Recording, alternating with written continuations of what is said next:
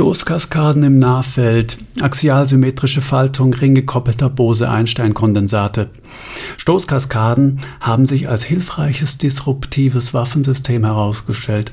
Sie basieren auf kinetischen Berechnungen James von Altmanns, einem Pionier der Nahfeldtötung. Zwei Teilmodule müssen einander gegenübergestellt werden, um zu eskalieren. Vortragsbezeichnung ist A. Mobile Destruction, B. Moderato Cantabile